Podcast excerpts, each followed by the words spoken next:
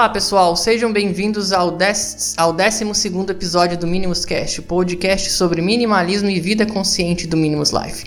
O meu nome é Bruno e no episódio de hoje nós temos um convidado, que é o Wagner Travassos. Para quem não conhece, gente, o Wagner ele já ele tem publicado alguns artigos aqui no blog e recentemente ele também publicou um e-book. A gente vai colocar a descrição, o link para você poder baixar aqui na, na descrição do episódio. É um e-book sobre é, casa, organização, princípios para você organizar o seu lar de, de forma minimalista. Então, sem mais demoras, é, boa noite, Wagner.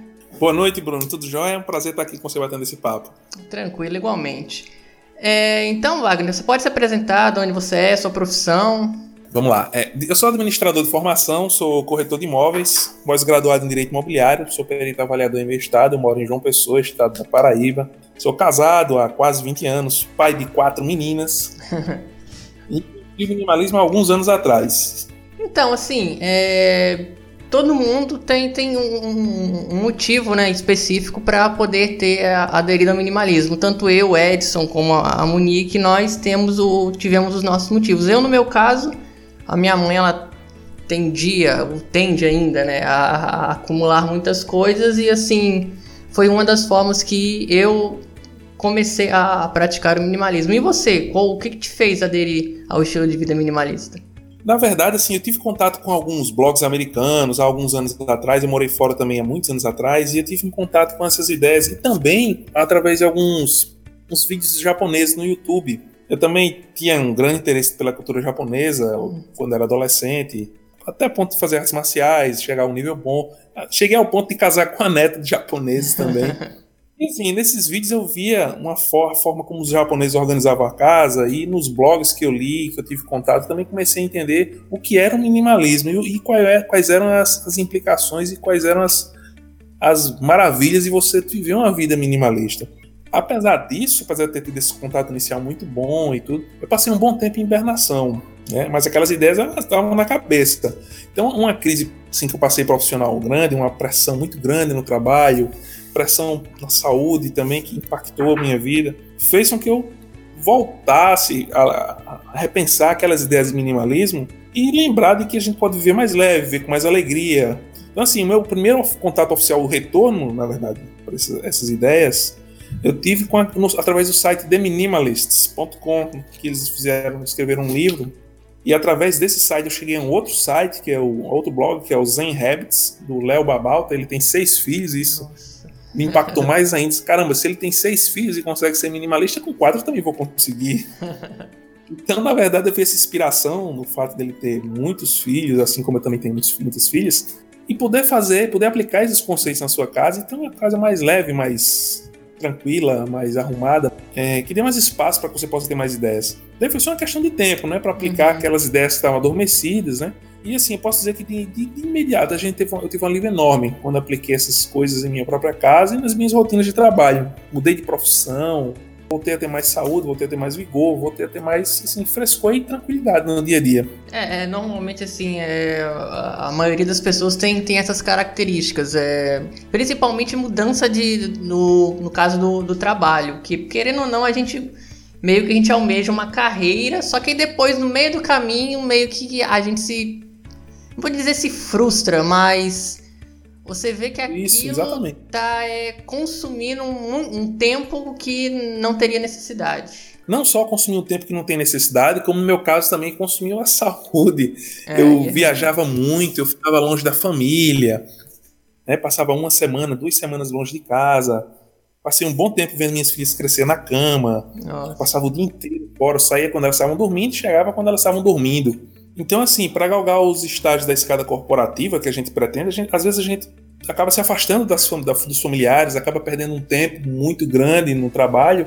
As, muitas pessoas acham que é investindo, mas eu acredito hoje que a gente perde muito tempo no trabalho, a gente não é tão produtivo. E também a gente tem um impacto grande na, na nossa saúde, né, na qualidade de vida da gente.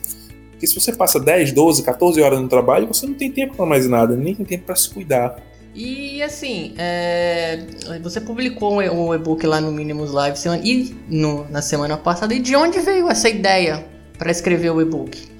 Na qual, assim, na minha na concepção, ele é muito bom. Eu até peguei algumas dicas dele. Tranquilo, beleza. Olha só, é, na verdade, assim, veio da minha própria experiência através dessas dezenas e dezenas de vídeos que eu assisti ao longo desses anos.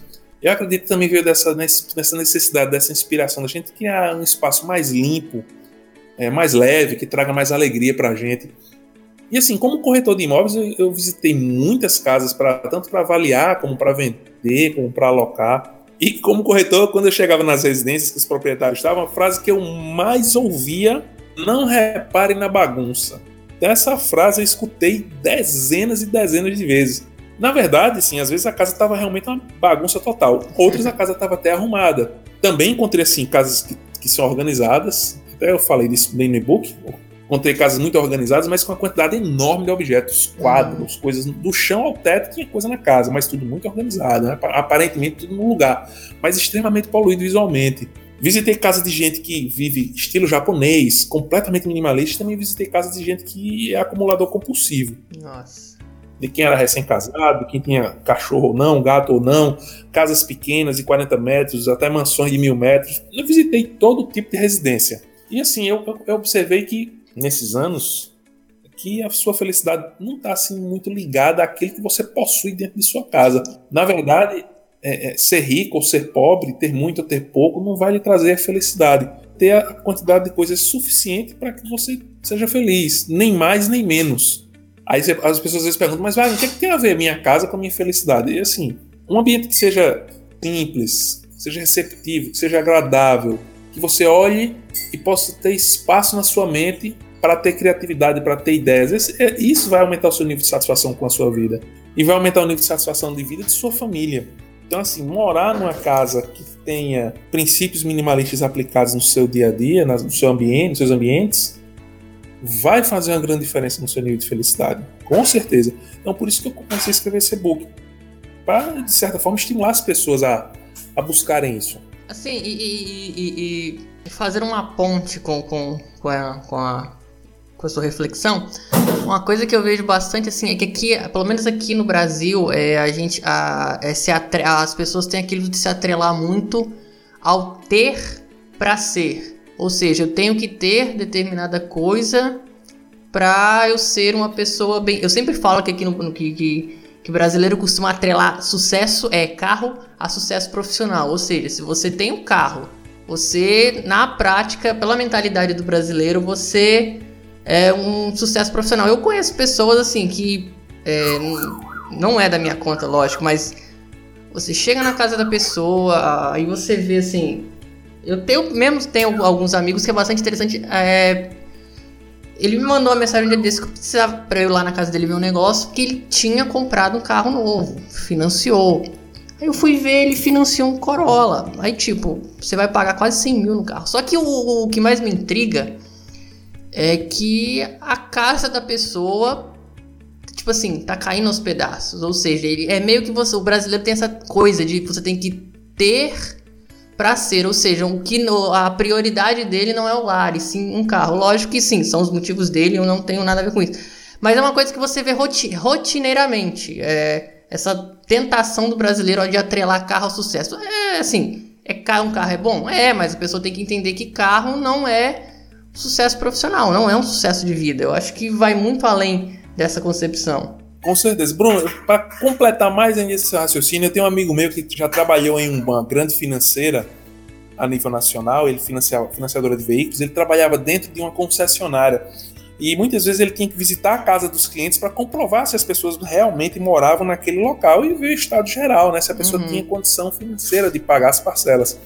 E quantas vezes ele chegou? Ele dizia para mim, Wagner, eu chego na casa das pessoas, o cidadão tem um carro praticamente zero quilômetro, mas na sala, para ele sentar, o filho tá andando com a, com a calça rasgada, dentro de casa correndo sem camisa, ou com a cueca rasgada, uma criancinha pequena. Uhum. Então, assim, são, são situações que a gente não entende, na verdade, o porquê as pessoas valorizam o parecer ser rico do que o ser verdadeiramente rico. Quer ter experiências pessoais, quer viver situações agradáveis e felizes com seus familiares, quer ter bom relacionamento com as pessoas à sua volta, quer se realizar com a sua profissão, né, impactar positivamente a vida dos outros.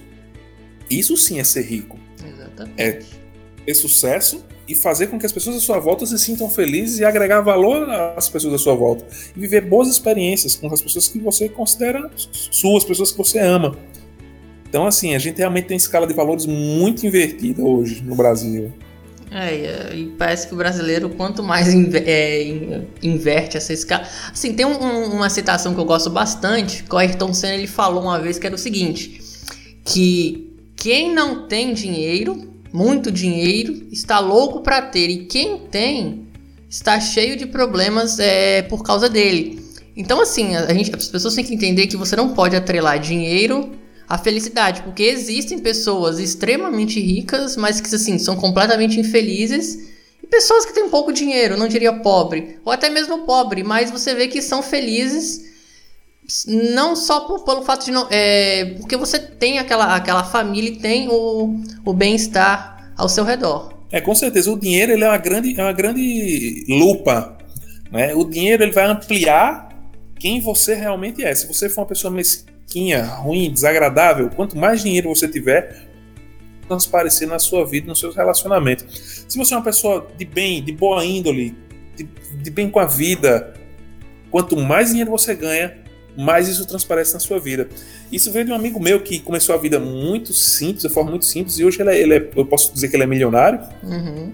E ele do mesmo jeito que ele vivia como, quando, quando ele era muito simples, uma pessoa muito positiva, uma pessoa muito alegre, uma pessoa muito alto astral e que sempre impactava as pessoas positivamente. Então eu acho que o dinheiro é uma boa ferramenta, Exatamente. uma grande lupa, que dele melhor prover para a gente, para as pessoas à nossa volta, mas que ele vai ampliar quem você é. Por isso que a gente precisa se tornar boas pessoas, porque quando a gente verdadeiramente enriquecer, que a gente possa impactar as pessoas ao nosso, ao nosso redor de forma positiva, possa ajudar as pessoas, né? É, exatamente. E assim, é, muita gente é, vive se perguntando, quando já entrando um pouco mais no assunto do e-book, por onde começar um destralha? Não sei se você costuma ver no, no, nos grupos a galera sempre perguntando como é que eu começo um destralhe de determinada coisa e X coisa e outras coisas.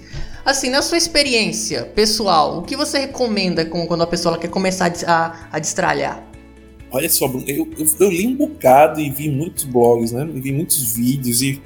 Mas assim, de todos os, os que eu mais gostei, os que eu mais gostei, um dos livros que eu mais gostei, que é a leitura obrigatória, não é nem recomendada, é uma leitura obrigatória para quem quer organizar o seu lar, é o livro A Mágica da Arrumação, da Marie Kondo.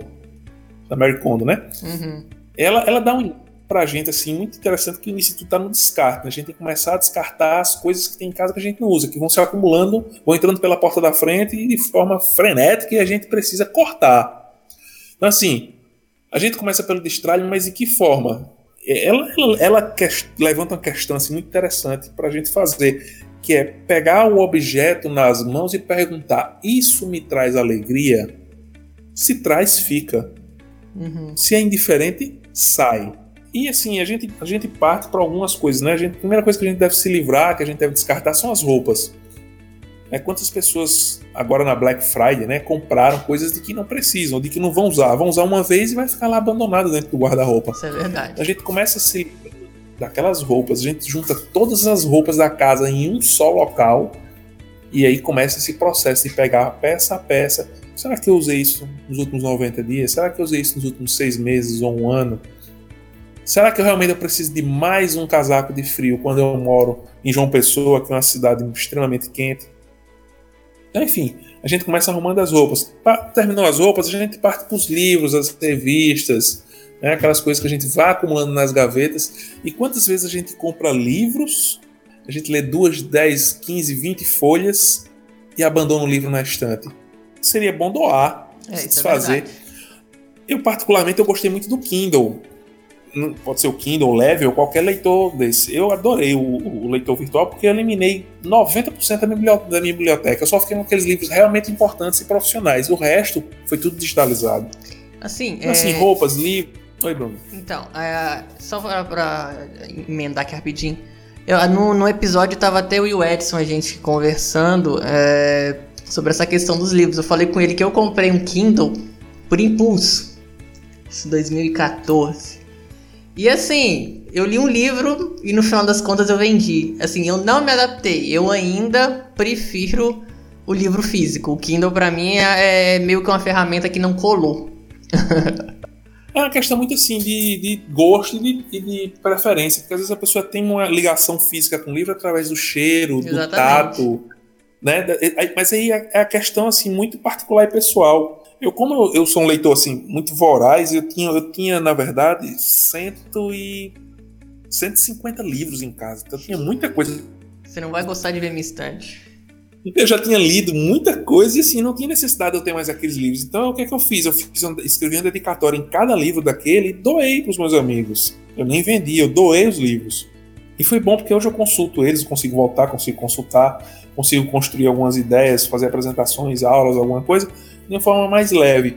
Mas claro, eu ainda mantive uns 10 livros ainda que são realmente importantes manter o livro físico assim, continuando, a gente, roupas, livros, a gente depois parte para aqueles itens variados como CD, DVD, uhum. maquiagens, que a pessoa, mulher não, a mulher usa muita maquiagem.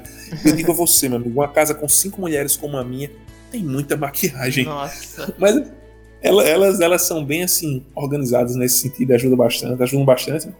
Aí, por último de tudo, depois que você conclui tudo, é que você vai partir para aqueles seus itens sentimentais, né? Foto, vídeos de casamento, placa de formatura, aqueles certificados antigos que você abandonou né, dentro da estante, dentro do seu guarda-roupa. Esses são os últimos. O que é que eu fiz com isso? Eu bati uma foto de uma série de coisas, uhum. simplesmente joguei fora e guardei as fotos numa pasta no meu Google Drive, nas minhas fotos. Então eu tenho fotos de uma série, série de coisas antigas. Fotos antigas eu também digitalizei, refotografei elas e de uma forma mais nítida, mais clara, e joguei fora a parte física. Fiquei com pouquíssima coisa. O que ocupava três gavetas, hoje eu ocupo meia gaveta. Então, assim, deu uma, uma aliviada grande nas coisas. Assim, eu tenho, por exemplo, eu tenho muito livro e onde eu moro tem, assim, eu não sei de onde sai tanta poeira. Eu tive que fazer uma coisa meio que radical. Eu tive que é, contratar um profissional para ele vir na, na, aqui em casa, na estante, e colocar vidro dos dois lados, assim, porque ela era aberta atrás, então ele pratica porque não, aí tipo assim, não, eu tava desanimando porque toda semana eu tinha que tirar, são mais de 200 livros, tirar, folhear, limpar livro por livro. Depois que, assim, fiz isso na estante, acabou o meu problema de poeira. Aí a eu até pensei uma época em colocar tudo dentro daquelas caixas organizadoras, mas aí depois eu falei, gente, mas vai ficar tão feio estante pelada na, na sala. É, essa foi uma solução, assim, eu paguei um valor um pouquinho caro para poder fazer, mas foi a minha solução final, porque sinceramente a quantidade de poeira que eu tenho em casa é, é bastante. É, assim, grande, né? Grande. Grande, a nível surreal. E assim, um, em relação a roupas, chegou uma época que eu tinha, pra você ter uma ideia, eu tinha camisa. Porque assim, eu sou, eu sou magro, tenho 29 anos, e apesar que eu, eu de, aparência eu pareço que eu tenho bem menos. Eu tinha camisa que eu ganhei em 2006 dentro do guarda-roupa. Sabe o que, que é aquela camisa? Não, e assim, eu, eu, tenho uma mania de quando eu gosto de usar uma roupa, eu uso a roupa até ela estragar. Eu, tenho uma, eu tinha umas calças numa época que eu tive que comprar, eu comprei, tive que jogar fora, porque de tanto que eu usei. A camisa tava dentro do guarda-roupa, eu tinha desde 2006, eu acho que eu usei três ou quatro vezes. Aí eu fui tirar, no final das contas, quando eu fui é, limpar o guarda-roupa, eu tirei mais de 13 camisas que eu não usava. Quer dizer assim, a gente junta, a gente junta coisas às vezes inconscientemente. É, existem muitos vídeos, né, pra gente ter um, um guarda-roupa mais organizado. Existem tantos vídeos voltados para o público feminino quanto para o público masculino. O público feminino tem muita questão do armário cápsula, né? É. 33 peças. Os vídeos masculinos tem muito. Tem, assim, tem o Alberto Solon, que ele fala muito do, do da questão do guarda-roupa enxuto e que se combine entre si para que você possa reduzir a quantidade de peças e manter, um, um manter peças de roupa que expressem bem a, a, o seu profissionalismo, né, a sua capacidade intelectual, que se assentem bem em você, que, que caiam bem. Mas a gente tem essa mania de quando gosta, gosta de uma coisa, a gente acaba, com, às vezes, é comprando. Eu, pelo menos, eu tenho uma mania por camisa branca. Quando, é, eu, eu tenho pelo menos duas camisas brancas no meu guarda-roupa. Sempre que ela tá estragando, eu compro outra. Então, há anos que eu tenho camisas brancas no meu guarda-roupa. é uma questão de gosto. Né? Aqui em casa mesmo eu tenho quatro calças pretas, jeans, iguais. Tem uma amiga minha que a vez ela me perguntou, a gente vai bastante no cinema, se eu só tinha uma calça. Aí eu mostrei para ela que eram iguais. É porque eu acho mais fácil. Sabe, tipo assim, você tem a calça no guarda-roupa, pegou, entrou na calça e pronto. Eu lembro que eu já quando é eu era. Quando eu era guri, na época, minha mãe comprava as minhas roupas, eu tinha calça jeans de tudo quanto é jeito. E para se vestir, aquela dificuldade que não combina com tal. Cresci, pago as minhas contas, aí eu diminuí totalmente o meu guarda-roupa. E, e, assim, é, fazendo uma ponte já com a. É, durante um processo de destralhe, é, a, a gente vê que muita gente fica animada, assim. Tô destralhando, tô destralhando. Só que depois de um tempo, a, pessoa ela acaba desanimando. Você já, já passou por isso? Tem alguma dica para dar para quem tá desanimado no momento? Olha, eu travei na hora de que eu cheguei nos itens sentimentais. Então, fotos de família, fotos antigas, fotos de minhas filhas quando tinham dois anos, três anos, é, gravações aqueles vídeos de casamento que a gente tem aquelas coisas. Eu travei quando eu cheguei ali. Eu fiquei assim, quase duas, três semanas e eu ficava pensando e argumentando comigo: rapaz, como é que eu vou jogar fora essas fotos? Né, na época tão legal, tão boa, né? Eu tô nessa foto, eu vou rasgar uma foto que eu tô. Aí, sim, resumindo, né, como já falei aqui, eu acabei digitalizando as coisas mais importantes.